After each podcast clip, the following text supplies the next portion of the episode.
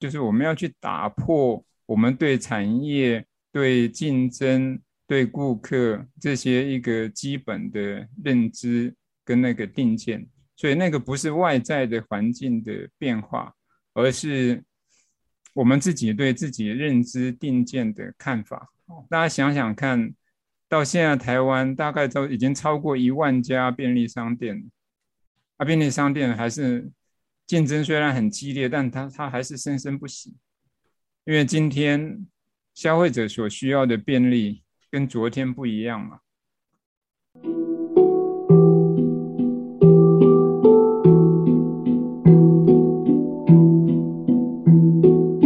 蓝海就在你身边，转动思考的角度，开启蓝海新商机。大家好，我是 Ken，欢迎再次来到蓝海就在你身边的 Podcast。今天呢，我们的单元是蓝海关键字。那今天我们想要跟大家一起探讨的关键字呢，是超越。竞争，超越竞争。我相信大家想看看，你所处的行业跟市场现在的竞争是不是很激烈？你们的公司在制定策略行动的时候，有没有包含打败竞争者这件事情，或者甚至是以打败竞争者作为主要的策略考量？竞争在商业的策略里面。一直扮演着非常重要的角色，甚至有许多人可能会觉得竞争就是商业策略里面永恒的命题或者永恒的问题。那么在蓝海策略里面是如何看待竞争的呢？今天的蓝海关键字，我们就想好好的跟大家讨论一下超越竞争。嗯，啊，大家好，呃，我是 Edward。那呃，很开心呃，今天 Ken 来跟我们谈超越竞争这个主题啊，这也是台湾目前啊、呃、各产业所需要面对的啊最关键的一个议题。呀，是啊，大家好，我是 Alex。呃，在竞争这个主题上面哈，大概是在商业的领域，或者是从各个面向的，包括生态。环境里面都包括了这个竞争这件事情，好像我们就一直脱不开竞争这样的一个环境。但是如果我们只是从竞争的角度来看事情的时候，好像又把那一个视野角度锁得太死，而且要找到很好的成长机会、发展机会就变得困难。哦，所以。虽然在竞争上面是每年或每个企业在经营上面做策略、做规划的时候最主要的思维的角度，但是要超越竞争这件事情也变成是一个非常重要的课题。好，谢谢 Ken 来带我们一起来讨论这个题目。好，谢谢博文跟 Alice。就像刚刚 Alice 提到的哈，我想大家现在呃。在思考的都是如何赢得竞争，那不晓得大家有没有听过超越竞争这样子的观念，或是你听到这几个字很直观的是想法是什么？那我觉得我们在讨论超越竞争之前，我觉得我们可以先呃单独的来探讨一下什么叫竞争，那才知道我们到底要超越什么。嗯哼，那谈到竞争这两个字呢，我觉得大家脑海中会浮现出很多正面或者负面的想法都会有，你会觉得要更努力，或者是去想象到赢得竞争的美好，那也会想象到就是说在竞争当中的这个痛苦啦，或者辛苦，或者竞争失败的这个担忧。那我个人觉得呢，我觉得呃，大家直观上面竞争就是像。在一个框框里面，一个心理上的框框，我们大家对产业都会有一个一个一个假设，一个心理上面的框架。它的目标客群是谁？它的竞争者是谁？它主要的竞争元素是哪些？那大家就去抢夺这个呃框框里面的资源跟获利。就像说呃这几年这个量贩店，家乐福啊、爱买啊这些比较大的量贩店都很容易提出这个买贵退对退差价的策略。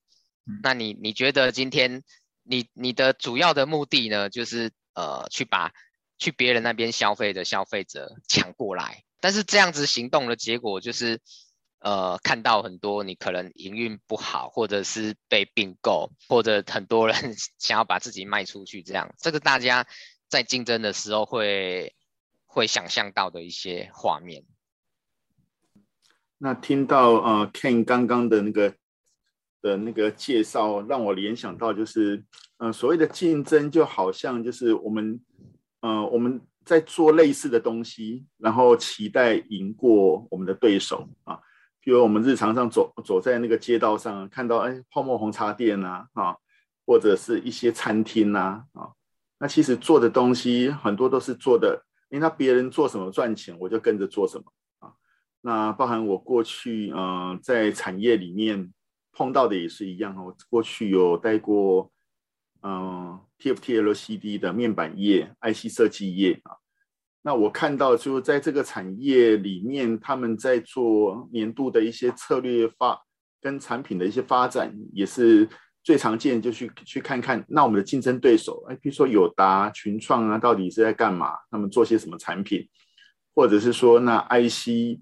啊，在开 IC 来看看，说，哎，那啊，那我们的竞争对手，呃，谁嗯什么样的 IC 利润比较好？那我们也开来开类似的。那这样的一个思维里面，就是那我们做还还是去回到那我们如我们呃做类似的东西，然后要赢赢过竞争对手。那我想这样的一个思维很容易到最后，就是因为东西都差不多或者功能差不多，那客户就会杀价，然后利润就会降低啊。那我想这也是台湾目前很多企业的通病。面对这竞争这件事情，好像在企业里面都很难来跳脱这样的思维了。但是我们如果放更大的角度来看待竞争的时候，比如说我们从生态面来看，生态面里面其实就是说，像植物生长在一起，它大概都是要面对争取阳光。所以，如果有一个植物长得高一点，遮住了其他的植物，植物就会再长高一点，来争取那个阳光。所以，如果从这个生态面来看的时候，那个竞争的状态，其实可以换成另外一个词来形容它，那个叫做共生。啊，因为我要生长，我要争取阳光，所以因为别的有有刺激在那里，可以让我更努力来把那个。生长得更好，来争取更多的阳光。所以在企业界里面，其实也会有类似这样的情形。就比如说，在高速公路上，如果一个休息站只有一家餐厅，那家餐厅好像是会是一个独门生意，没有竞争，但是这样的生意可能会不好。因为在日本国道上有很多那个休息站。只有一家餐厅的那个餐厅经常会倒掉，因为没有竞争，其实就没有刺激，没有刺激，这个厂商可能就不会进步。那反而是看到那一个休息站里面有三五家餐厅，看起来竞争非常的激烈，互相都为了要争取顾客，各尽巧思。那这样的时候，反而发现这样的休息站餐厅生意都很好。每一家都很好，顾客也喜欢来这里，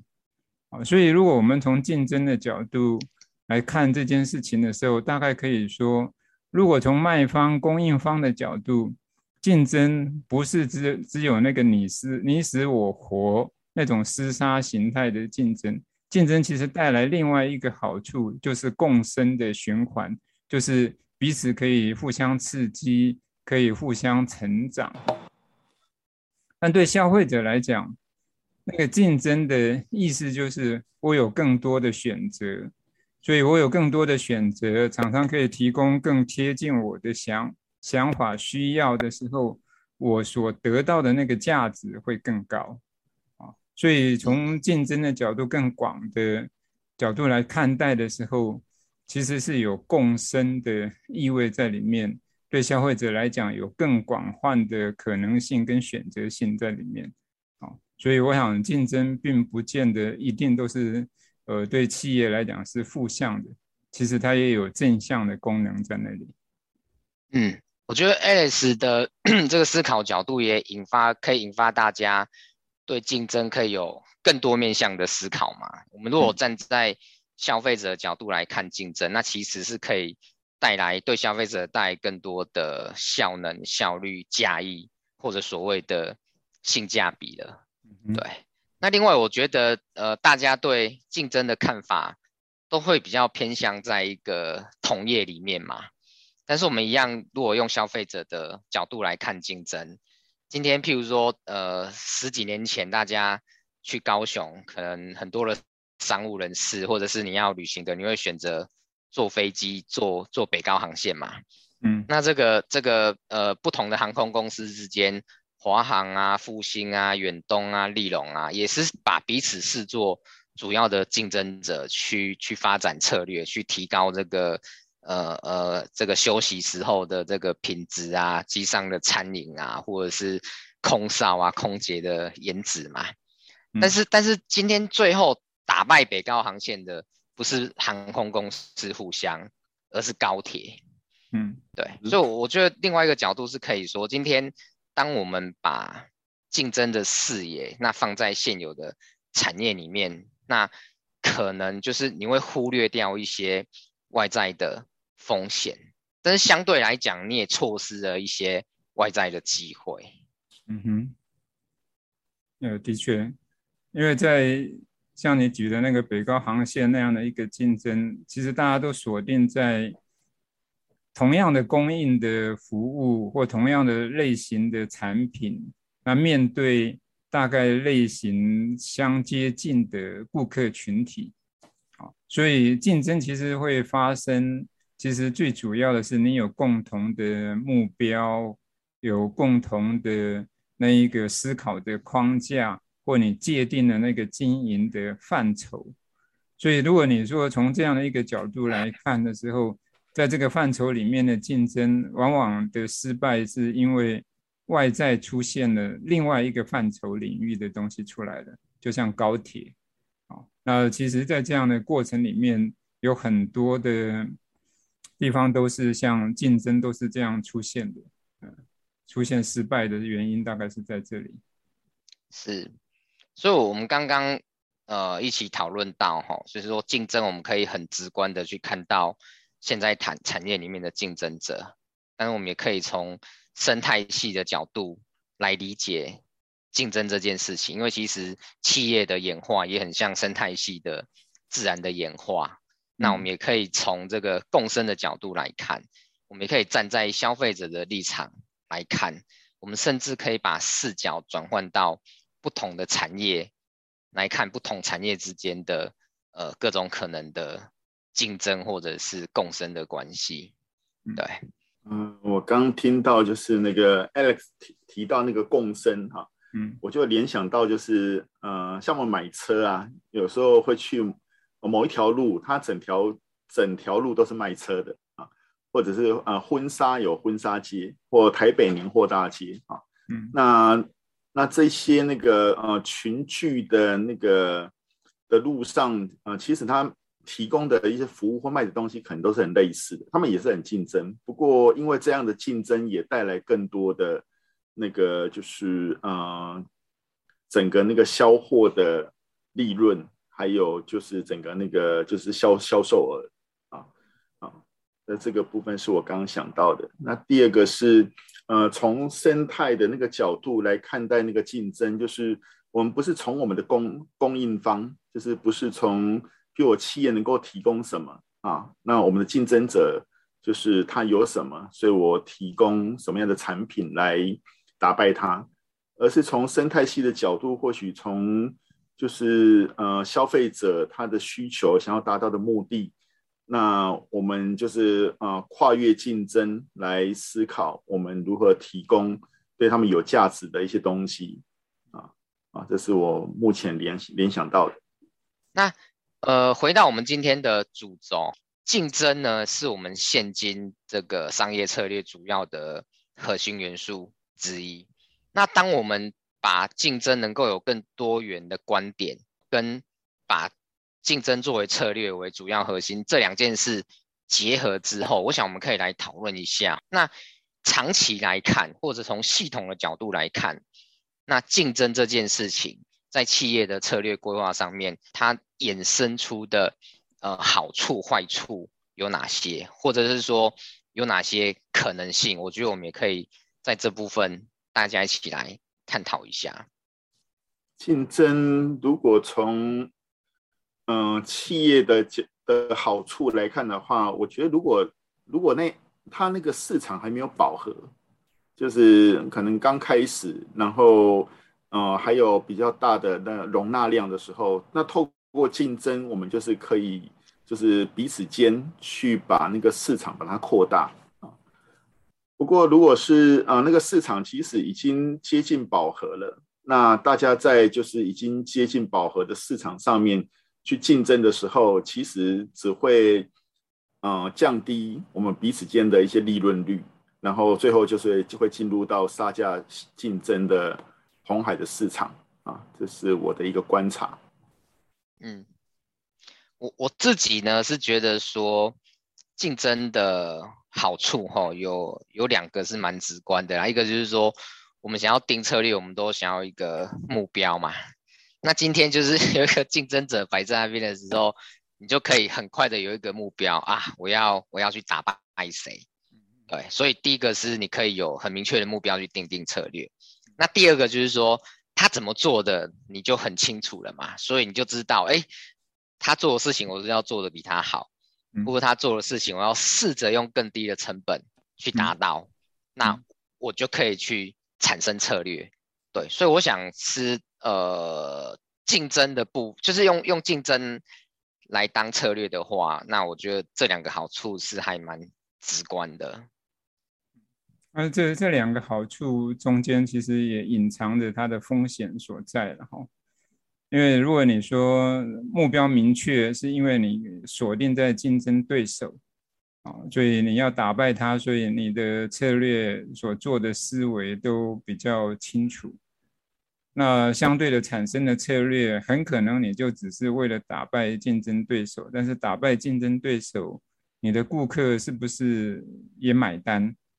啊，这这些你提供的那些的商品所附带的价值，是不是那么契合消费者所想要的价值？是不是跟着那个整个市场的消费的脉动而走？这个其实也是一个值得商榷的地方啊。嗯嗯嗯，我我觉得这个部分我有两个地方想做，也是想跟大家分享。第一个是刚刚博文提到的，就是说。竞争这件事是好处坏处，可能跟产业这个时候有没有饱和，它是有比较大的关联性的。那当一个企业还没饱和的时，一个产业还没饱和的时候，大家进去里面，你的总供给小于总需求的时候，那大家都可以有获利的状态嘛。但是今天如果这个产业的架构在还没有变动的情况之下，它里面的呃这个这个参与者又饱和了。那它如果是供总供应大于总需求的时候，那势必会有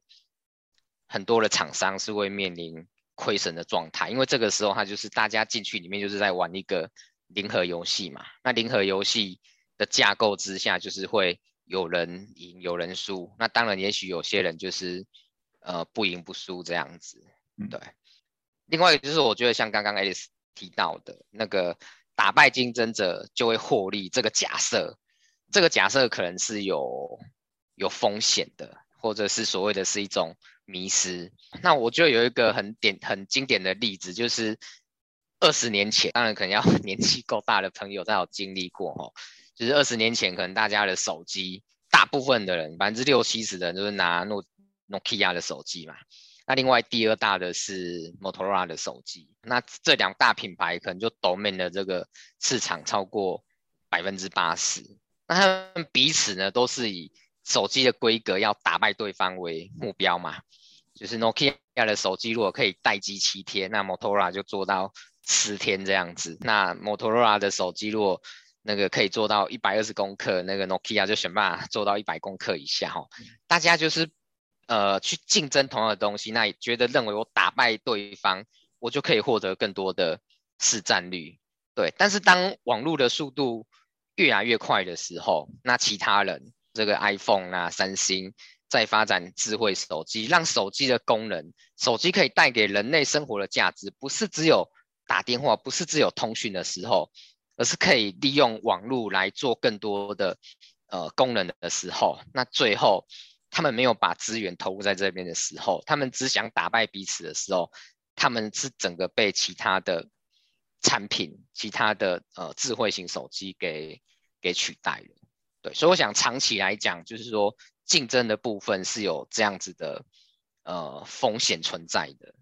如果把竞争当成主要策略，在在。在做发展的话，我刚听到那个 Ken 提提的那个手机的例子哈，我想到其实呃现在很多的那个竞争的那个呃市场或产品呢，其实他们都是不断的去提升功能，不过很常见就是加量不加价啊，嗯，不断的提升功能，然后提提升功能代表什么？你的成本增加，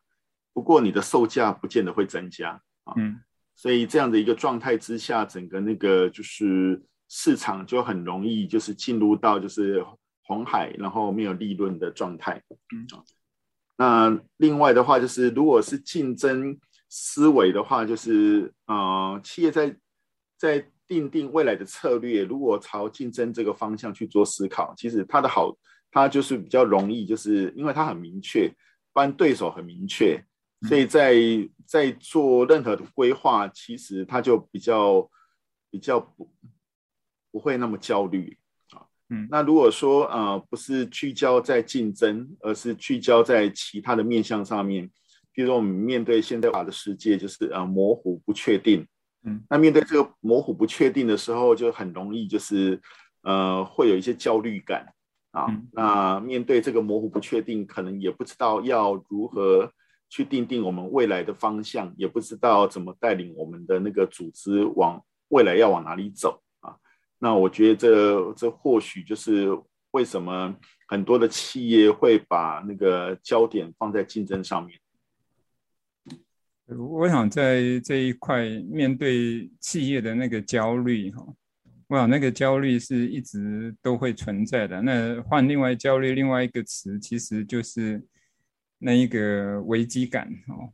那其实这个企业经营者其实是每天都在面对的危机感，因为不知道明天这个顾客还在不在，竞争对手会不会会出奇招把我的客户抢走，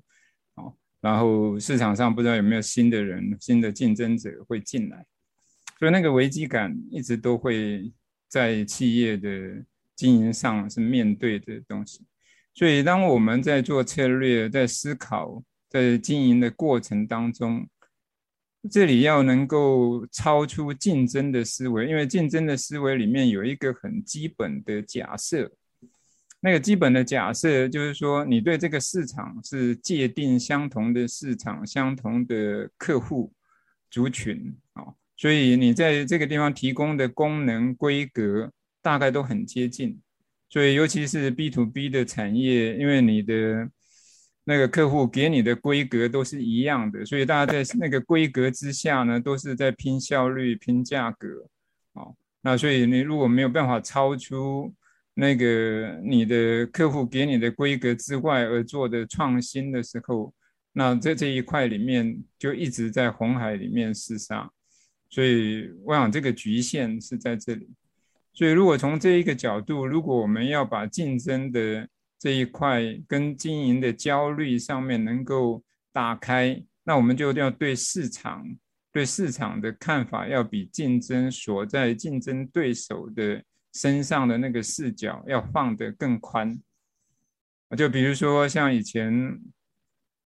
那个 GE 的 Jack Welch，他刚上台，一九八零年代那时候他就说，他的所有做的事业都要都要是世界第一、第二。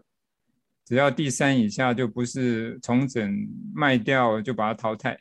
啊但是他这样做了几年以后，他有一次在公司内部的会议就受到中阶主管的挑战。他说：“你这样的一个思政策思维呢，不是第一、第二，限制了机翼的发展。因为他前面做的很成功嘛，大家都觉得他是很伟大的 CEO。就一受到内部挑战，那他就问他为什么？他说：我们的高阶经理人都很聪明。你说不是市市占率不是世界第一、第二，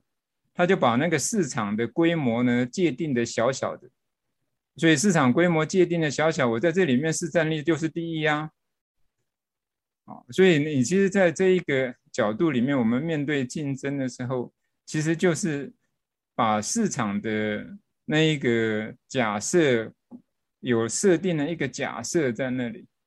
啊，所以基于到后来这个魏去改了一个规定，虽然他还是从竞争的角度，我还是要世界第一，但是他下了一个规定，就是我的市场占有率。要低于百分之十，因为我们过去常常在想说，市占率大概都要高高到百分之六十七十才会变成世界第一嘛，那是把市场看成是一个固定的框架在那里。但是杰克韦许后期是把那个市场变成是一个动态的框架，就是说我要世界第一，但是我每一个产业，我在这个世界第一之下，我市场占有率要低于百分之十。所以意思是你每年要重新去界定市场，要把市场的范围重新打开。好，你成长到超过百分之十的市占率，你就要重新再去界定一个更广大的市场，让你的市占率低于百分之十，你在这个领域里面还是世界第一。所以我想从这一个角度，就是说，如果我们可以用这样的角度来看，那对。我们的策略目标方向那个焦点其实也会是清楚的，好，那这刚刚是讲从市场的角度看，那另外一个是其实是从顾客的角度看，如果我们从顾客的角度来看的时候，我们很清楚我们的顾客是哪些人，那锁定的那个顾客群体不被现有的市场竞争的那个群体局限住，而有不断有新群体我们可以去开发出来。或现有的群体里面开发出新的需求出来，那我们在在这个地方市场就不会变成局限，那就不会在在这个局限当中去做竞争的动作，而是可以把竞争超越，把竞争甚至变得不相干。我想在这这一个角度里面，其实是还可以有更多的思考在里面的。嗯。我想我们一路讨论到现在，那就像刚刚老师提到的，我们从一开始讨论竞争其实是很多元的。嗯、那竞争这件事本身呢，也有好处，也有坏处。嗯，那那但是我们被很多的迷失假设呃框架住了，就是我们的我们的市占率，我们都没有去质疑过这个分母要怎么去定义。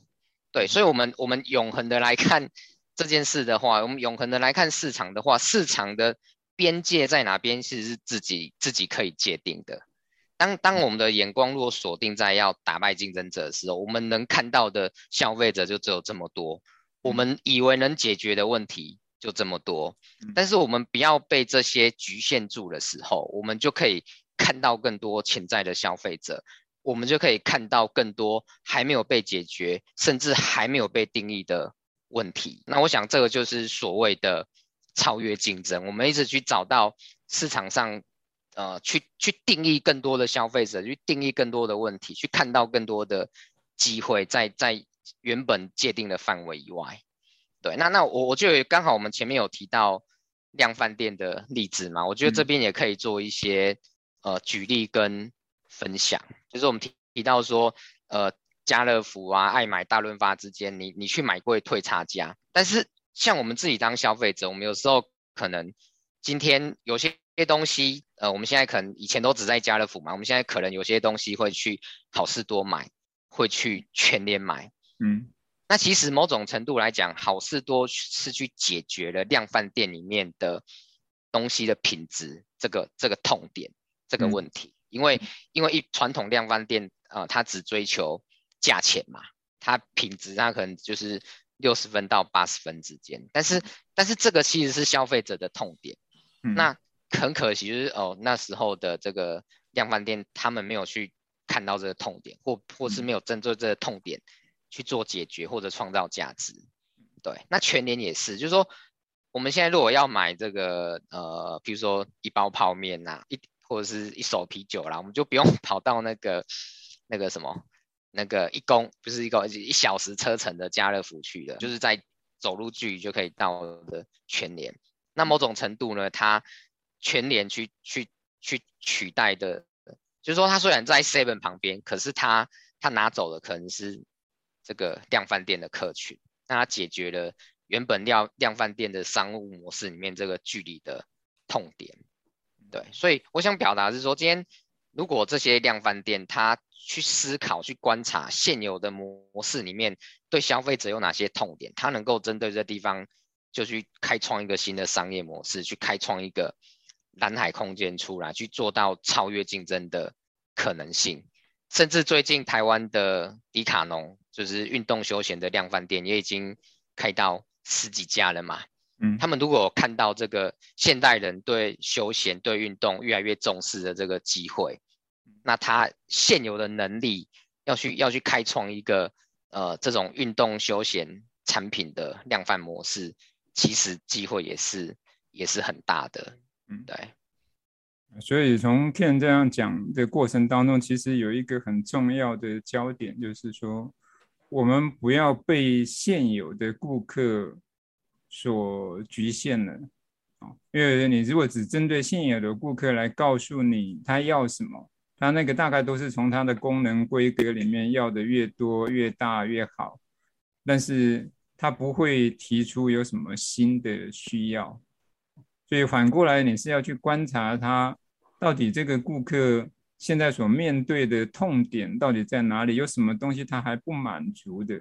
或者说在更多一层的是说，那根本不是你的顾客的那那些非顾客的群体，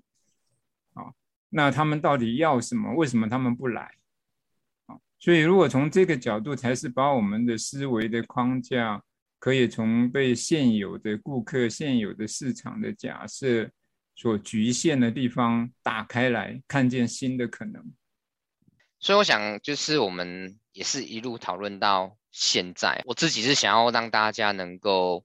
各位听众能够体会到，就是在竞争以外的机会其实是更多的。所以为为什么要超越竞争？是因为竞争限住了我们看到机会的。可能性，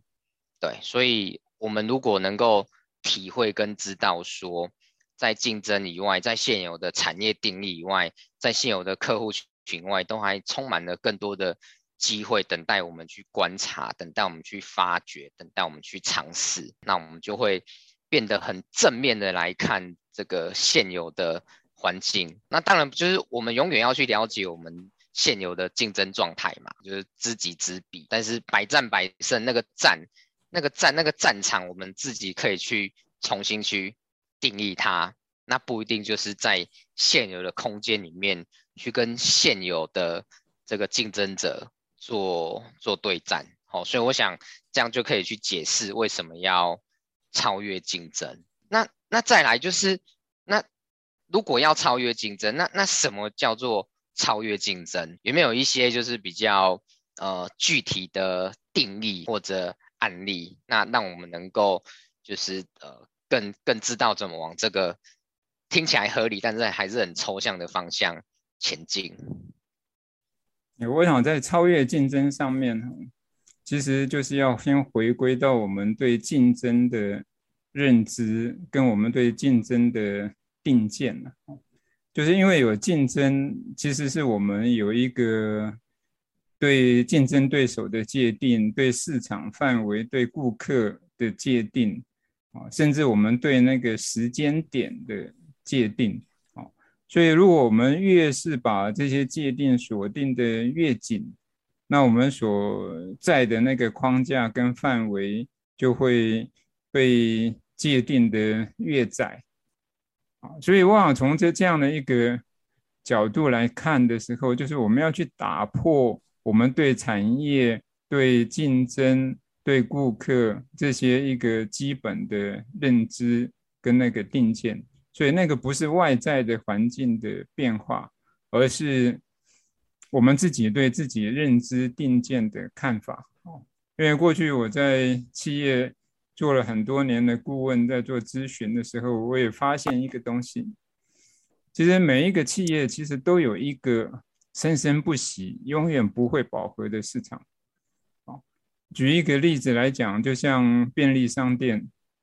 便利商店它最主要的一个服务就是提供便利嘛。那提供便利这件事情，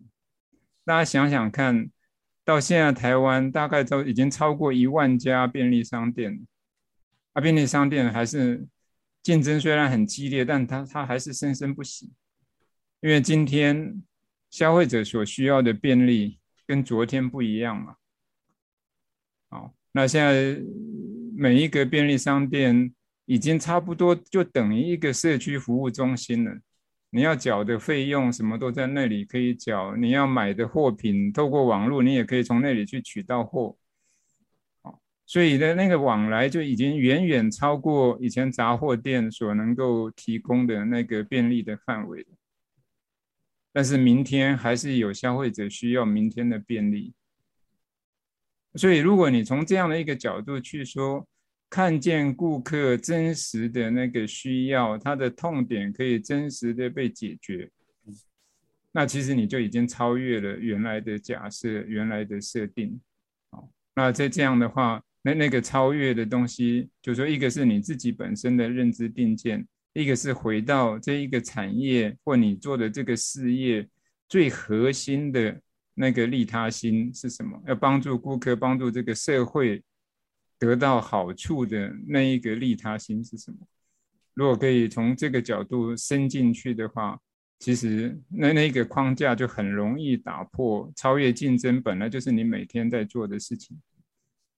对，所以还是一样，就是呃，在在 Echo Alice 强调的，就是竞争呢，也只是我们的一个框架。那那我们的框架呢，包含了时间的定义、客群的定义、流程的定义。嗯嗯。那当我们能够重新去定义、重新去观察、重新去检视一个产业里面的这些框架、这些定义的时候，我们永远都有可以看到还没有被发展的机会存在。那当我们很自然的这样想的时候，就是竞争跟我们其实就已经没有关系了。竞争就变得无关紧要了，那就也自然而然的做到超越竞争的。嗯，我们今天讨论那个超越竞争，花了蛮长时间。最后，我想请大家练习一个数学的题目，就是刚刚在过程当中，Alice 有提到的百分之十市占率的这个概念。如果你现在所处的行业或产业，你是这个产业的领导者，或是前几名的厂商，你们的市占率是远远超过百分之十的。那你怎么样子重新去定义你们所处的行业，让你的市占率目前能够处于小于百分之十的状态，让你看到你能够成长的空间是来自于那些重新定义后的产业，而不是来自于打败现有的竞争者。如果你现在在你们的产业里面，你的市占率是小于百分之十，而且获利上面很辛苦的，那也一样。你怎么样重新去定义你们的产业，让你们这个产业目前的第一名，它的市占率也是小于百分之十的？那从中你也可以看到成长的机会，一样是来自于这些重新定义的产业之下，你能够去提供的价值，你能够解决的问题。而不是要去打败现有的竞争者。祝福大家都能够超越竞争。我们蓝海就在你身边，下次见，再见。